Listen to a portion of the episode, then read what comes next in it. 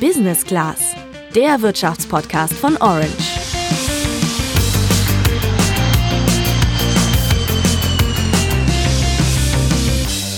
Nehmen wir mal an, du willst dir ein Haus bauen. Wie wahrscheinlich wäre es dann, dass sich deine Freunde finanziell daran beteiligen? Selbst wenn es die besten Freunde wären, dann lautet die Antwort wohl, dass es eher nicht ganz so wahrscheinlich ist, oder? Jetzt übertragen wir dieses Gedankenspiel mal auf die Europäische Union. Da ging es nämlich in der letzten Woche ganz einfach ausgedrückt um eine ähnliche Diskussion. Einigen Staaten fehlt es an Geld, um die Folgen der Corona-Krise zu bewältigen. Tragischerweise trifft es da zum Beispiel mit Italien ausgerechnet einen Staat, der auch schon vorher knapp bei Kasse war. Ja, die EU-Finanzminister haben deshalb in der Woche viel darüber diskutiert, wie sich die Staaten gegenseitig helfen können. Und mal wieder, wie schon mehrfach in den vergangenen Jahren, war die Rede von gemeinsamen EU-Anleihen oder jetzt genannt Corona-Bonds. Die sind aber umstritten, wie auch unser Wirtschaftsexperte im Podcast sagt. Es ist verständlich, dass jemand, der Geld haben will, am liebsten das ohne Bedingungen haben will. Das würden wir auch gern, wenn wir zur Bank gehen und sagen, gib uns das Geld ohne Bedingungen. Aber die Welt ist nun mal eine andere. Die richtige Lösung ist, dass wir jetzt ein großes Signal bekommen, dass Europa solidarisch ist, dass Europa über diesen europäischen Rettungsschirm, über den ESM äh, jetzt wirklich Liquidität gibt und Zeit kauft. Die Diskussion über gemeinsame Anleihen hat in Deutschland schon häufiger für Ärger gesorgt. Warum das so ist, was dieser ESM eigentlich ist und worauf sich die EU-Finanzminister jetzt geeinigt haben, das erklären wir euch heute im Podcast. Ich bin Julian. Und ich bin Sandra.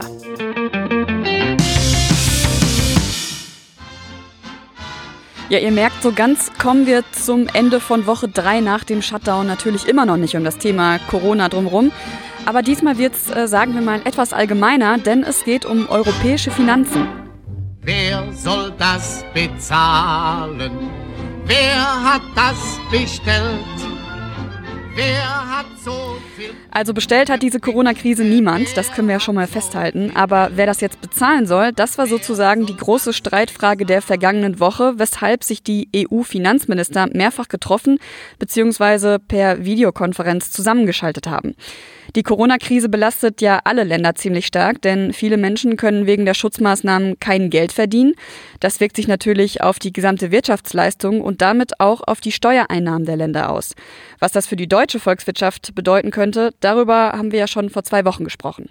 Ja, nun leben wir in Deutschland ja in einem Land, das diese rein finanziellen Kosten zumindest noch ganz offensichtlich tragen kann. Das heißt natürlich nicht, dass die Krise jetzt für uns ein Zuckerschlecken ist, ganz und gar nicht. Aber in den vergangenen Jahren hat unser Staat ja immer nur so viel Geld ausgegeben, wie er auch durch Steuern und Abgaben eingenommen hat. Und nicht nur das, in den jüngsten Jahren haben Bund, Länder, Gemeinden und Sozialversicherungen sogar satte Gewinne gemacht. Allein 2019 waren das rund 50 Milliarden Euro. Für einen Staat ist das erstmal eine Luxussituation, aber Deutschland hat natürlich trotzdem noch Schulden. Die Verschuldung von Staaten wird meist in Relation zu dem gesehen, was die gesamte Volkswirtschaft in dem Land in einem Jahr erwirtschaften kann, also zum Bruttoinlandsprodukt. Ende 2019 lag dieser Anteil für Deutschland laut Eurostat bei etwas mehr als 60 Prozent. Das heißt, die Höhe der Schulden betrug 60 Prozent unserer gesamten Wirtschaftsleistung. Das klingt für manche erstmal viel, ist aber im Vergleich mit anderen Ländern ein ziemlich guter Wert. Genau, in Griechenland zum Beispiel liegt dieser Anteil bei 178,2 Prozent. Das heißt, selbst wenn das Land alles Geld, das seine Bürger und die Firmen im Land durch Produktion und Dienstleistungen einnehmen, zum Zurückzahlen der Schulden aufwendet, dann bräuchte Griechenland dafür fast zwei Jahre. Ja, in der Realität zahlen Staaten natürlich immer nur einen kleinen Teil der Schulden zurück und nehmen auch ständig neue Kredite auf, aber diese Kennzahl ist eben trotzdem wichtig. In Italien lag sie Ende 2019 bei mehr als 137 Prozent, in Spanien bei 98 Prozent. Spitzenreiter ist da übrigens Estland mit nur 9,2 Prozent Verschuldung in Relation zum BIP. Aber kommen wir mal zurück zu den Staaten, denen es da schlecht geht. Nun kommt zu diesem ganzen Übel die Corona-Krise hinzu, die zum Beispiel Italien sehr hart trifft. Ihr habt die Bilder aus den Krankenhäusern bestimmt gesehen. Und als wäre das nicht schlimm genug, stürzt das Land nun noch mal tiefer in eine Wirtschaftskrise. Weil wir aber ja in der Europäischen Union leben, eine gemeinsame Währung haben und unser ganzes System hier auf staatenübergreifende Solidarität aufbaut, haben eben die EU-Finanzminister darüber verhandelt, wie man den stark betroffenen Staaten denn nun helfen kann. In dem Zusammenhang sind mehrfach verschiedene Fachbegriffe aufgetaucht, darunter zum Beispiel der Europäische Stabilitätsmechanismus, kurz ESM, und Corona-Bonds. Um euch dieses etwas komplexe Thema mal zu erklären, machen wir jetzt aber erstmal ein ganz simples Beispiel, auf das wir dann auch noch mehrfach zurückkommen werden. Also, wenn du dir als Privatperson Geld bei deiner Bank leihen willst, um zum Beispiel ein Haus zu bauen, dann schaut die Bank sich natürlich genau an, wie wahrscheinlich es ist, dass du das Geld auch in einer gewissen Zeit zurückzahlen kannst. Ja, das ist ja erstmal die grundlegende Voraussetzung dafür, dass du dir das Geld überhaupt leihen kannst. Wenn du das Geld dann von der Bank bekommst, dann zahlst du natürlich nicht einfach nur jedes Jahr einen kleinen Teil von diesem Betrag zurück, sondern dazu kommen ebenfalls jedes Jahr auch noch die Zinsen für den Kredit. Wenn die Bank jetzt sieht, dass du ein regelmäßiges und gutes Einkommen hast und sonst auch keine weiteren hohen Schulden, dann hält sie es für ziemlich wahrscheinlich, dass du das Geld zurückzahlst. Und dann bietet sie dir auch einen vergleichsweise niedrigen Zinssatz für den Kredit an. Die Zinsen sind nämlich eine Art Preis für das Risiko, das du der Bank ins Haus bringst, wenn du dir das Geld von ihr leist. Ja, ist das aber umgekehrt und die Bank sieht, dass deine wirtschaftlichen Verhältnisse nicht gerade die besten sind, dann verlangt die Bank einen höheren Zinssatz und im schlimmsten Fall bekommst du den Kredit aber auch erst gar nicht, weil die Bank dir eben überhaupt nicht zutraut, dass du das Geld je zurückzahlen kannst. Auf die Staaten übertragen heißt das, ein Staat wie Deutschland, die Niederlande oder Schweden kann sich günstiger Geld leihen als Staaten wie Griechenland oder Italien. Jetzt denken wir das Beispiel von gerade mal etwas weiter und kommen zu der Idee hinter den Corona-Bonds. Wenn du diesen Kredit also nicht bekommst, dann ist das erstmal blöd für dich, weil du ja dein Haus nicht bauen kannst, was du eigentlich bauen wolltest. Jetzt hast du aber zufällig einen guten Freund, also sagen wir mal einen richtig guten Freund, dem es wirtschaftlich echt gut geht und der auch genügend Geld auf dem Konto hat. Und wenn der jetzt richtig nett ist, dann hilft er dir dabei, dass du diesen Kredit von der Bank bekommst. Und zwar, indem er der Bank verspricht, für dich einzuspringen, falls du das Geld nicht zurückzahlen kannst. Das heißt, in anderen Worten, ihr verschuldet euch quasi zusammen. Und das heißt auch, wenn du den Kredit bekommst, aber statt des Hauses dann für deine Familie einfach äh, drei Porsche gekauft hast, dann muss auch dein Freund dafür einstehen. Ja, ihr seht schon, die Sache birgt einige Risiken und außerdem kann man sich die Frage stellen, wie wahrscheinlich das ist, dass man überhaupt einen guten Freund findet, der für einen bürgen würde.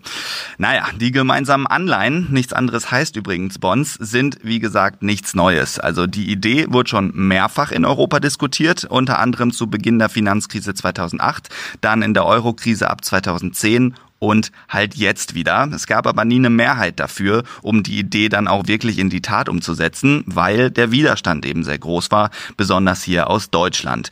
Warum? Das hat uns Professor Dr. Friedrich Heinemann vom Europäischen Zentrum für Wirtschaftsforschung erklärt und dabei auch nochmal die aktuellen Schuldenstände aufgegriffen, die wir euch ja gerade erklärt haben.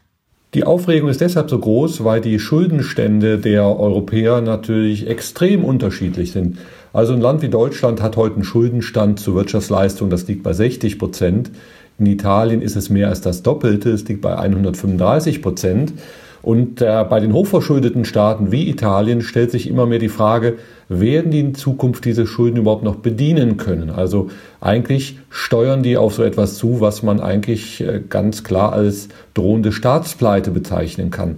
Wenn aber Italien seine Schulden nicht mehr bedienen kann und wir eine gemeinsame europäische Haftung einführen, dann heißt das im Klartext, die Schulden werden nicht durch italienische Steuerzahler bezahlt, sondern durch Steuerzahler in den Niederlanden, in Finnland, in Deutschland. Und äh, das löst nicht gerade Begeisterung aus, wenn man die Menschen in Nordeuropa fragt, ob sie dazu bereit sind. Und das ist der Kern des ganzen Streites. Ja, was man dazu noch wissen muss, weil es diese gemeinsamen Staatsanleihen ja noch nie gegeben hat, müssten genaue Richtlinien für dieses Finanzinstrument erst festgelegt werden. Gegner befürchten aber, dass es, wenn diese Bonds geschaffen werden, für Staaten in wirtschaftlich schlechterer Lage keinen Anreiz mehr geben würde, noch ja so ganz hundertprozentig auf ihren Staatshaushalt zu achten, denn für die Schulden, die ein Staat macht, haftet der Staat dann ja nicht mehr alleine, sondern auch die anderen Länder. Nun stecken wir ja in der Corona-Krise und die sorgt, wie schon gesagt, dafür, dass es einem angeschlagenen Land noch schwerer fallen wird, seine bestehenden Schulden zurückzuzahlen. Professor Dr. Heinemann sagte aber, dass die aktuelle Krise eigentlich nur ein Deckmantel für ein Problem ist, das schon sehr lange besteht. Bei den Corona-Bonds ist jetzt immer also was ganz interessant, jeder spricht eigentlich immer nur darum, über die neuen Schulden, die jetzt wegen der Corona-Krise gemacht werden. Aber im Grunde geht die Diskussion letztlich nicht um die neuen Schulden, sondern geht um diesen großen Altschuldenberg, ne, diese 2400 Milliarden Euro in Italien, weil jeder weiß, wenn die da jetzt neue Schulden draufsetzen, dann werden die wirklich äh, ein, ein, ein Land, was ausfallgefährdet ist, also pleitegefährdet ist.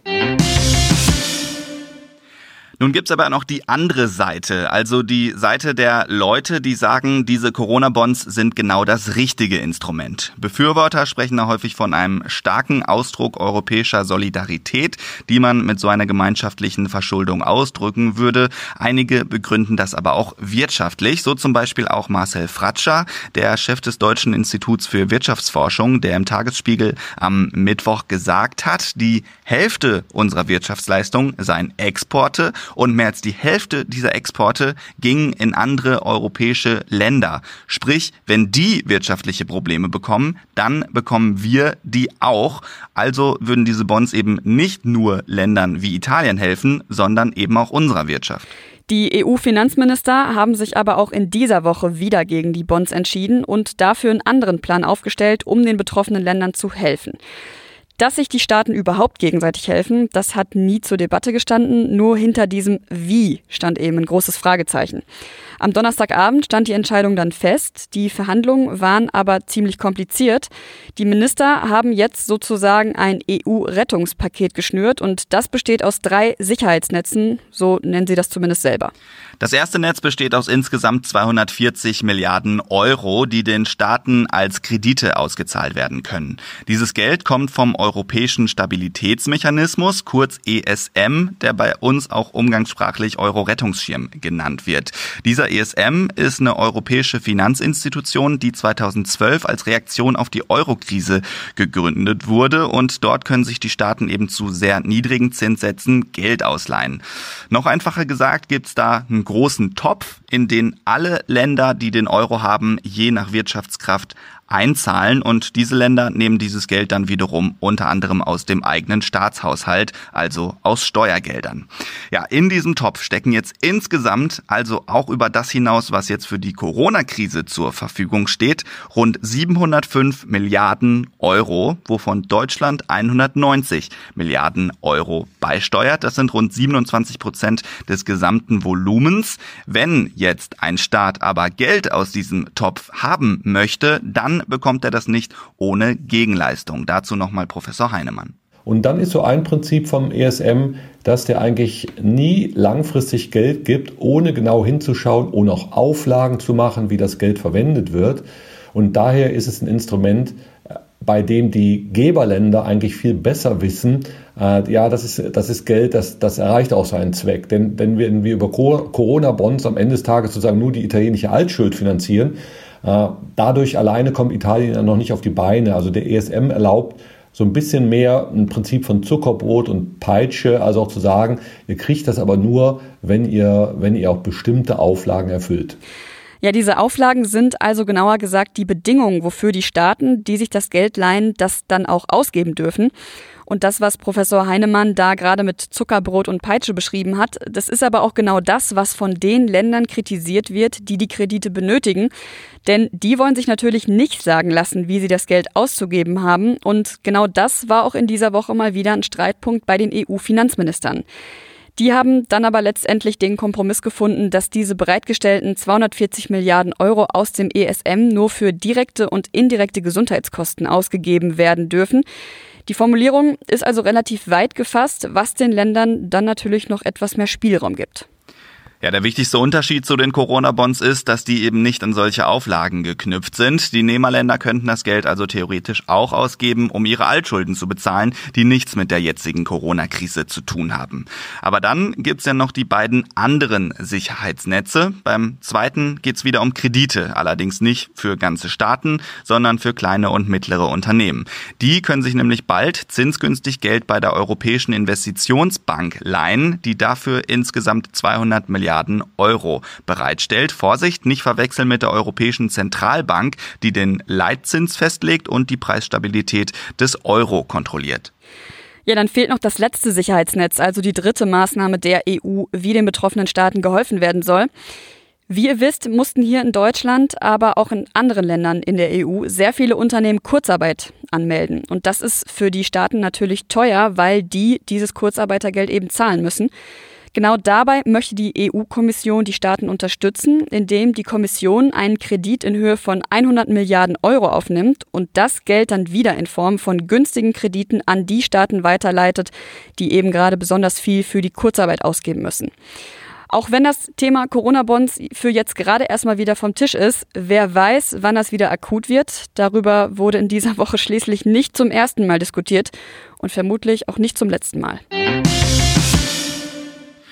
Genug geredet zur europäischen Finanzpolitik. Das ist ein Thema, das wahrscheinlich nie abgeschlossen sein wird. Wir hoffen, dass wir euch aber helfen konnten, da nun mitzureden. Jetzt aber nochmal zu einem anderen Thema, denn das Handelsblatt und unsere Orange-Redaktion bekommen Zuwachs und zwar in Form eines neuen Podcasts, worüber wir beide uns sehr freuen. Einen der beiden Moderatoren kennt ihr vielleicht schon, wenn ihr unsere Folge zum Thema Spotify und die Musikbranche gehört habt. Da war Tobias Kargol, so heißt der Mann, als Experte in unserem Podcast und jetzt ist er quasi unser Kollege. Zusammen mit Philipp Böndel produziert er ab sofort den Podcast Learnings. Schon am 15. April, also kommenden Mittwoch, geht's los und wer die beiden sind, das erzählt Philipp uns am besten selbst. Liebe Sandra, lieber Julian, zunächst einmal vielen Dank für das Intro und herzliche Willkommen in der Orange bei Handelsblatt Podcast Familie. Wir freuen uns riesig, ab kommendem Mittwoch mit unserem neuen Podcast Learnings an den Start gehen zu dürfen. Wir, das sind mein kongenialer Partner Tobias Kargol, der nicht nur Fan von Borussia Dortmund, sondern nebenbei auch noch Herausgeber und Chef von Deutschlands größtem Musikmagazin hiphop.de ist. Und ich, Philipp Böndel, einige Jahre als PR-Agent Deutschlands größter Rapper, wie zum Beispiel Echo Fresh, Cool Savage oder Farid Bang unterwegs, heute im Vorstand des GWA sowie hauptberuflich Geschäftsführer Beratung Digital der Werbeagentur Butter. Und worum es geht, das hat er uns auch direkt erzählt. Gemeinsam wollen wir uns ab sofort wöchentlich unterschiedliche Themenfelder, Berufe und Branchen ansehen und diskutieren, was man von ihnen lernen kann. Und das nicht irgendwie und zusammenhangslos, sondern immer mit Blick auf die aktuellen Herausforderungen und zukünftigen Chancen. Kurz, echte, umsetzbare Learnings für spannende Felder wie Leadership, Teambuilding, Unternehmertum oder Marketing. Dabei richten wir uns an alle, die positiv orientiert nach vorne schauen wollen und grundsätzlich eher die Chancen als die Risiken sehen. Völlig egal, ob Gründer, Vorstand, Marketingleiter oder Young Professional, was zählt, ist das Mindset. Hört sich auf jeden Fall sehr cool an. Die erste Folge ist auch schon fertig und darüber sprechen die Jungs. Für Folge 1, die jetzt am Mittwoch erscheint, haben sich Tobias und ich mit dem Lebenswerk von John D. Rockefeller, dem aktuellen Tun und Schaffen von Richard Branson sowie super spannenden Studien von Les Binet und der Harvard-Universität beschäftigt. Wir glauben, alle liefern wertvolle und praxisnahe Learnings für den Umgang mit der kommenden Rezession. Und das sowohl für den Umgang mit Mitarbeitern und Teams, als auch im Hinblick auf die in dieser Zeit notwendigen Marketingaktivitäten sowie Investitionen in neue Produkte und Angebote. Wieso darüber hinaus auch Jay-Z und Beyoncé eine Rolle spielen, wird hier noch nicht verraten, aber einschalten lohnt sich in jedem Fall. Ab kommendem Mittwoch bei Learnings, dem neuen Podcast von Orange bei Handelsblatt. Learnings schreibt man übrigens L-R-N-I-N-G-S, also das E und A am Anfang einfach weglassen. Auf orange.handelsblatt.com und auf Spotify findet ihr bereits eine Preview. Hört auf jeden Fall mal rein und abonniert das Ding schon mal. Wie gesagt, am Mittwoch geht's los und wir sind nächste Woche Sonntag wieder für euch da und wir hoffen, ihr habt bis dahin ruhige Ostern und schöne Tage mit euren Liebsten. Bis dann. Ciao.